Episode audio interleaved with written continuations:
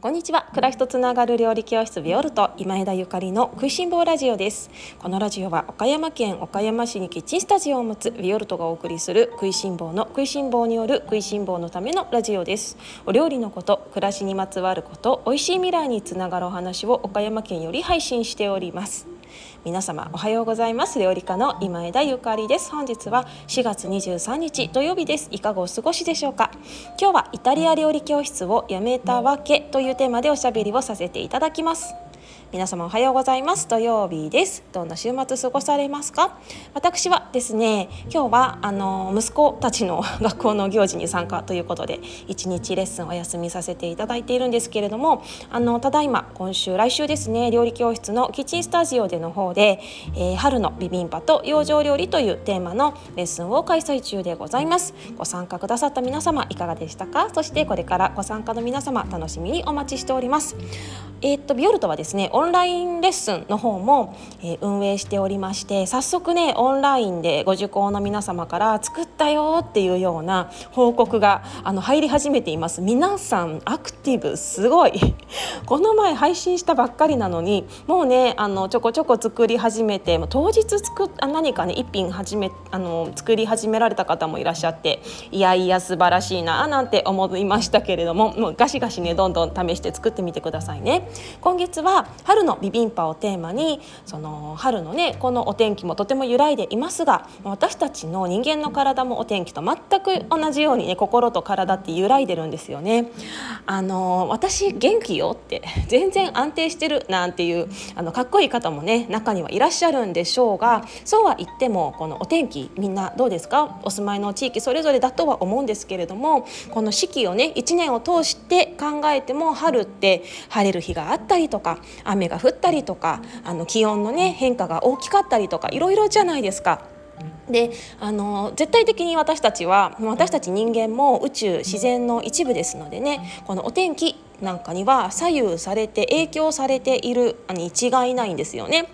あの雨が降った時の気持ちとそれから晴れてる日の気持ちなんかあの全然違いますよね。それからもう敏感な方は低気圧でちょっとしんどい時がねあったりとかすると思うんですけれども本当に見えないものの力っていう自然のねあのエネルギーみたいなものを私たちはリアルにあの受けてるわけです。だから私元気よっていう方もいらっしゃると思うんですけれどもそうは言ってもねあの1年を通して春っていうのはちょっと疲れやすいあの季節なんだよみたいなことを自覚してでどうぞねご自愛していただけたらなと思います。で、えっと、今月はお料理を通して春の揺らぎを整えるようなあのお料理ご紹介しているんですけれどもさまざまな春の食材ですねをビビンパにのせてよく混ぜ混ぜして食べていただいてますあのキッチンスタジオのねレッスンにご参加の皆様にはみんながちゃんと混ぜてるか見てるよみたいな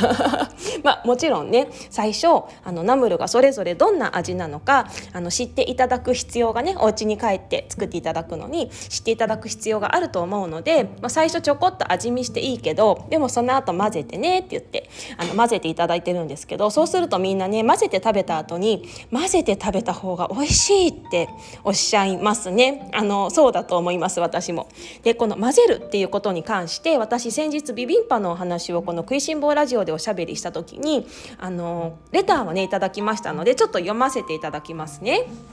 えー、っと以前の放送でビビンパを混ぜるお話をされていて私は混ぜてもらうのがありがたいなと思いました。もちろんキッチンではないんですが韓国レストランに行くとおばちゃんが目の前で熱々を2つのスプーンで混ぜて油を足して最後にストーンボールにご飯をスプーンで押し付けておこげを作ってくれるのを見るのが大好きです。以前なんちゃって韓国レストランに行ったら混ぜてくれなくて自分で2つのスプーンを使って混ぜ混ぜしましたがやはり混ぜのプロの味にはなりませんでしたねという。いや面白いですね。ご感想レターありがとうございます。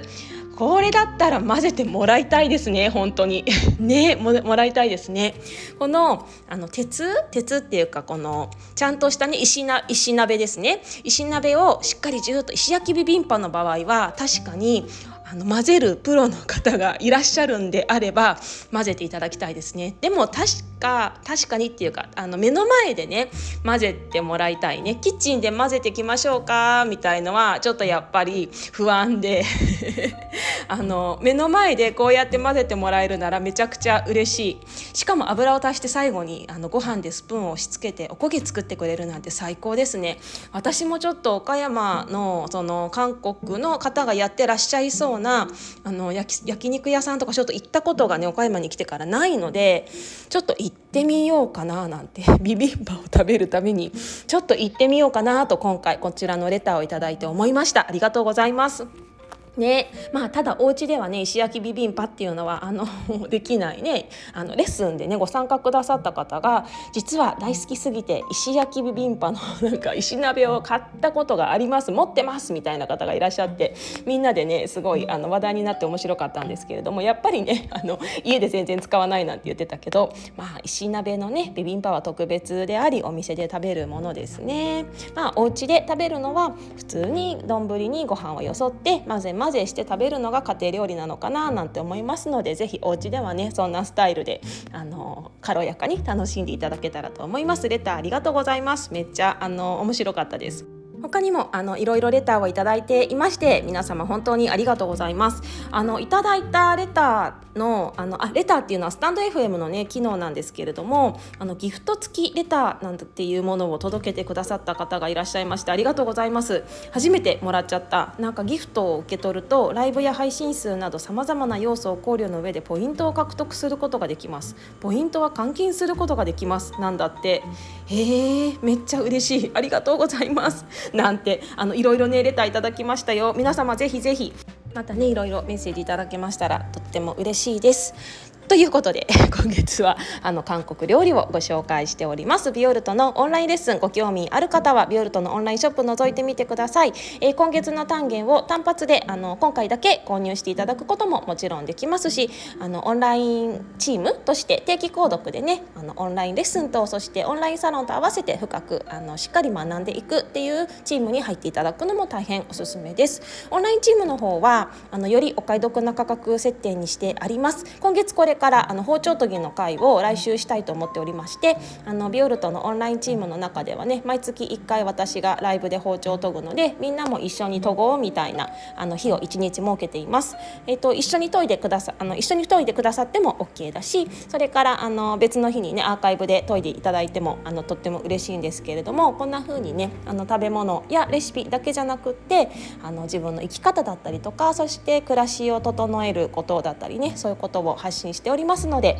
あのご興味ある方ぜひオンラインチームの方もどうぞよろしくお願いいたします。さてそれでは今日の本題に移りたいと思います、えー、今日はイタリア料理教室を辞めたわけというテーマでおしゃべりをします。えーと、私最初あのこの料理教室をね始めた時イタリア料理教室というあの名前で始めたんですね。あの懐かしいです。でも今でもそのあのイメージがすごく強いみたいで紹介される時にイタリア料理研究家とか言われたりすることがあってまああのまあまあまあそうでもないんだけどなと思いながら まあいまあいっかみたいにねスルーすることが多いんですけれどもあまりにも毎回だともうちょっとイタリア料理研究家ではなくって普通の家庭料理なんですみたいなねあのいうふうにあの言い方をねご紹介を変えてくださいとお願いすることもあるんですけれども最初イタリア料理を主軸に料理教室をしていたんです。えっと、20代の頃に最初に就職した会社が航空会社でしてでいろいろな国に行って、まあ、その頃から料理教室をしたいなと思って航空会社に入っていろいろな国の美味しいものをねあの食べるぞみたいな感じであの航空会社に入ったんだけれども。あのその時に一番私が感動したのが、まあ、心に響いたのがイタリアの家庭料理だったんですね。あのおばあちゃんとか、まあ、マンマとかね作るあの家庭料理です。本当に美味しくって、まあ、家庭料家庭の料理ってもう何て言うの、まあ、もちろん自分の母が作ったお料理ももちろんねもう世界中お母さんの料理っていうのは本当に美味しいんだなと。そしてこのイタリア料理の野菜のうまみを引き出すような調理方法とかオリーブオイルの扱い方っていうのが私がそれまで学んでいたイタリア料理ではあの誰も教えてくれないことだったのでえー、って私が今まであの料理の本で学んできたイタリア料理って何だったんだろうっていうようなねあのびっくりが重なりましてでイタリア料理にガンガンとハマってったんですね。えっと、航空会社に勤めながらどうやってイタリアのあの家庭料理を学んだのかっていう話なんですけれども、あのー、まあ、フライトで行った時にちょこっとあのお友達のママのところに行ってお料理を習うみたいなことは、まあ、あのよまあ、そういうのもねあったんだけれどもそれ以外にもあの有給休暇とかそれから無給休暇とかがあって でその時にねよし2週間イタリア行くぞみたいな感じで2週間イタリアに行ってあのがっつり料理を教えてもらってまた帰って働いてでまた次の休暇の時にまたイタリアに行くみたいなことを繰り返してたんです。だからあのイタリアの家庭にもすごいずっと入ってそこで何かしていたとかねイタリアのあの料理学校に行ってたとかではないんですけれどもあのちょこまかちょこまかイタリアに通って料理を習ったっていうような形ですねそう有給休暇じゃなくて無給休暇みたいのもあのその頃は9.11があったりとかそれから香港初の SARS なんていうあのウイルスが蔓延したりとかなんかいろいろあるとね航空業界って今もそうなんですけれどもめちゃくちゃ打撃を受けるんですよ。でその時に飛行機そんなに飛ばさなくなる便がね少なくなるのでじゃあちょっとこんなに乗務員がいてもしょうがないからあのお給料払払えないけど無給だけどお休み欲しい人いないなんていうお声がけがあったりとかしてでその時に「はいはいはい」みたいな で手を挙げてあのイタリアに行って料理を学ぶみたいなことをしていましたね。であのー、もうね本当に私前世イタリア人だったなっていうぐらいその頃はね真剣にすごい思ってた。っていうぐらいイタリアに本当にハマっちゃってもうねイタリアかぶれでした。で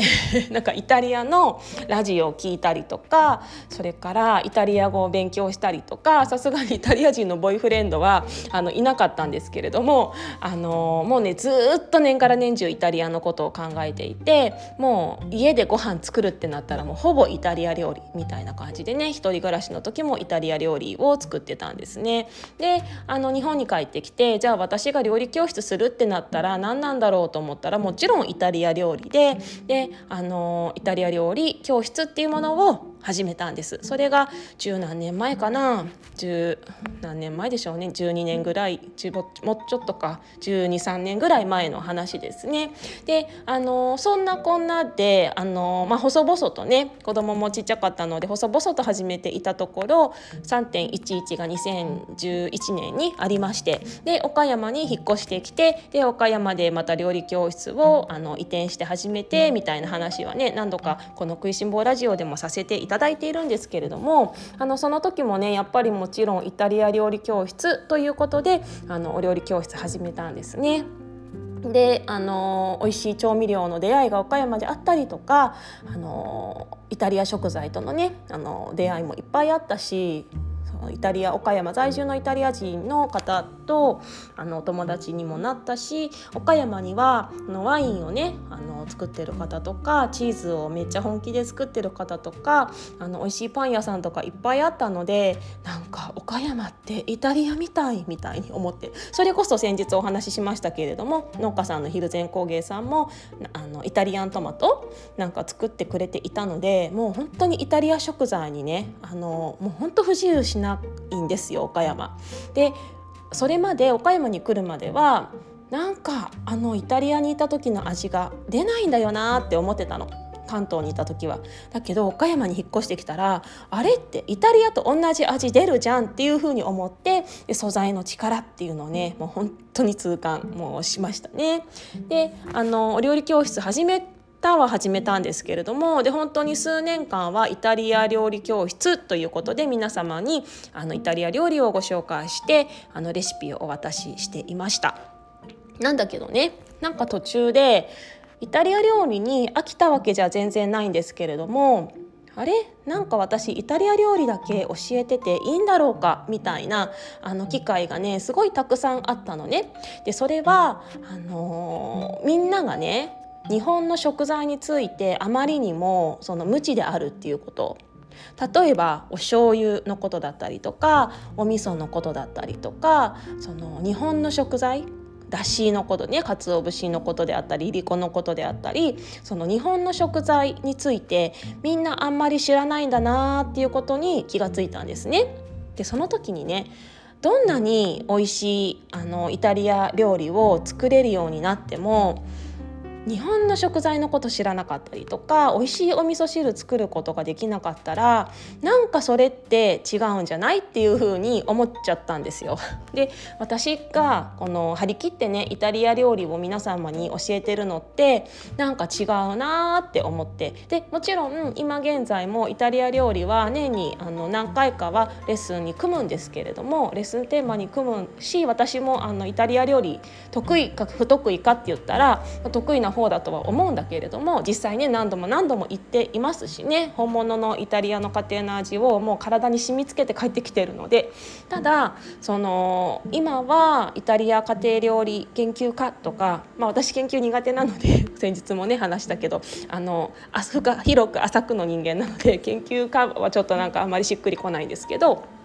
イタリア家庭料理教室ではなくってイタリアを取ってあのビオルトは家庭料理教室ですみたいな形であの再スタートしたんですね。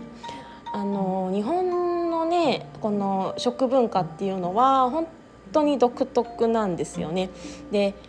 私たちお醤油とかお味噌とかその出汁のこととかもう毎日当たり前のようにあのいただいていますけれどもそれについて知らない人がもうあまりにも多い。まあお味噌なんかはね今ワークショップなんかがねいろいろなところで開催されているので少しずつお味噌を自分で作ってあお味噌ってこうやって作るんだみたいな。風にねあの学ばれていらっしゃる方も増えていますし多分この「食いしん坊ラジオ」のリスナーさんたちなんかはあのお味噌作ったことあるっていう方の割合めちゃくちゃ多いんじゃないかななんて思ってるんですが、まあ、いかがでしょうか。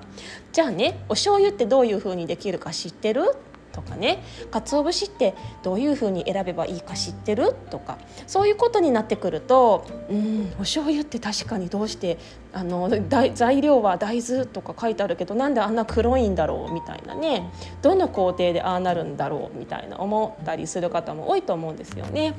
なのでやっぱりその外国のことを知るっていうのはとても楽しいことなんだけれども自分の国のねあの自分のいつも食べてる食文化のことを知ってるっていうことが大前提だなと思うので今では料理教室はあの和食なんかもあの取り入れてねあのご紹介させていただいてるんです。であの和食はユネスコのあの無形文化遺産なんていうふうにあの前登録されたっていうニュースがねありましたよね。でそこであのわあすごいっていうふうになんか喜びの声みたいなのがあの多く聞こえていましたけれども個人的にはえ遺産だよっていう 遺産登録だよっていうこれってなくなったらやばいからみんなで守ろうねっていうようなあの太鼓判押されちゃったわけよっていうことじゃないのって思ってるんですよ。で本当にこの和食に使われている発酵調味料であったりあの日本のね食文化っていうのはなんだかすごくあの偽物が多すぎて本来の日本のその昔ながらの発酵調味料を使っている人は本当に一握りになってしまっているし、あのー、和食を食べる人もすごく減ってきているお米を食べる人もねあのすごく減ってきているんじゃだよねって思ってるんです。だからこそやっぱり本当のこの自分のね国の食べ物のあの素晴らしさっていうのは、まあ、私がこの料理の仕事に携わってる限りはあの死ぬまでねあの発信していきたいなと思うんですけれども、うん、ただこの今月もレッスンのテーマが韓国料理なんですがたまにねこうやって外国の料理をあのみんなとね楽しむっていうのはすごくあのもう喜びっていうかワクワクすることでまた外国の料理を知ることで自分の国の料理との比較ができてああやっぱり日本の料理ってこうこうこうなんだねみたいなことがわかるわけなんですよね。だからあの外国の料理を知るっていうのもやっぱりほら他人を知ると自分が自分が分かったりするじゃないですか。友達と一緒にいてあこの子はこういうふうに考えるんだ。私はこういうふうに考えるからやっぱ私ってこういう人間なんだなとかね。なんかあこの子はこんな感じで私と全然違うってことはあ私ってこういう気質があるんだなとか誰かといることであの誰かを知ることで自分を知ることにつながるので外国の料理を知ることで自分の国のね料理もあの深く知れることができるからあの私個人的にはね広く浅く学学ぶの大好きなんだけれども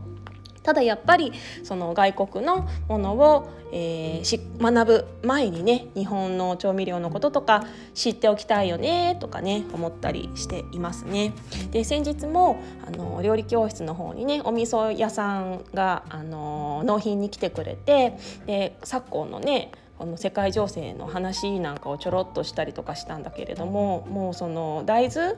なんかの入手が今後できるかちょっとどうなのかなみたいなねあの話をされていましたねあの国産大豆であったりそこのお味噌屋さんに至っては岡山県産大豆に限っていて、まあ、農家さんと契約してね一緒に作ってるっていうからまあ多分大丈夫だと思うけどなんてあのおっしゃっていたけれどもでも今ほらなんか小麦の価格がすごい上がったりとか、まあ、大豆の価格も上がったりしているんだって、まあ、燃料もそうですけどね。でそうなってきた時に本当にあの日本人は外国のねあの輸入のものにあの食を頼っているのでもうね本当に味噌ずっと食べれんのかなとかねお醤油食べれんのかなとか危機的な状態だよねなんてなんかもうそろそろコロナもね、まあ、コロナも大変なのも分かるんだけどちょっとそろそろあの本当に目の前のことにね目をしっかり向けていかないと。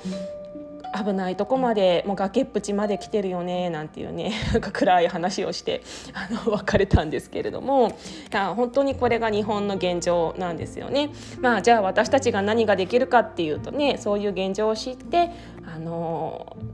日本の国産の、えー、食材で丁寧に作ってくださっている方たちに感謝してであのより良い消費活動をするっていうのがもう私たちができること、ね、それしかないんだけれども。でもね是非あの皆様ねこれからお醤油買ったりとかあの日本の食材買ったりする時に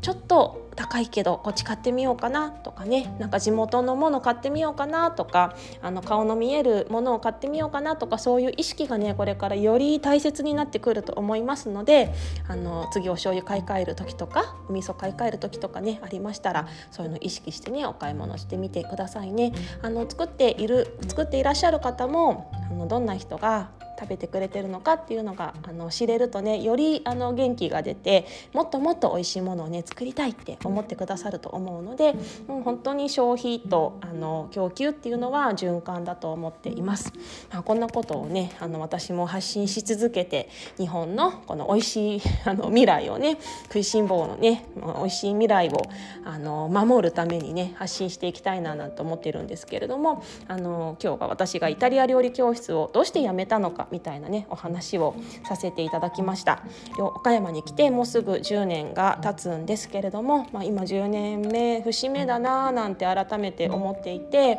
であの蒜山工芸さんもそうだしそれから他にも一緒に一緒にっていうか同じタイミングで移住してあの食の仕事をねしているお友達なんかと会ったりするとなんかみんな節目を迎えているような気がしてならないですね。私自身も最近何を考えて生きてるかっていうと本当に自分が自分らしくどう生きるかみたいなことをもうねこれしか考えてないです毎日。どう自分が自分らしくあるかっていうことですね。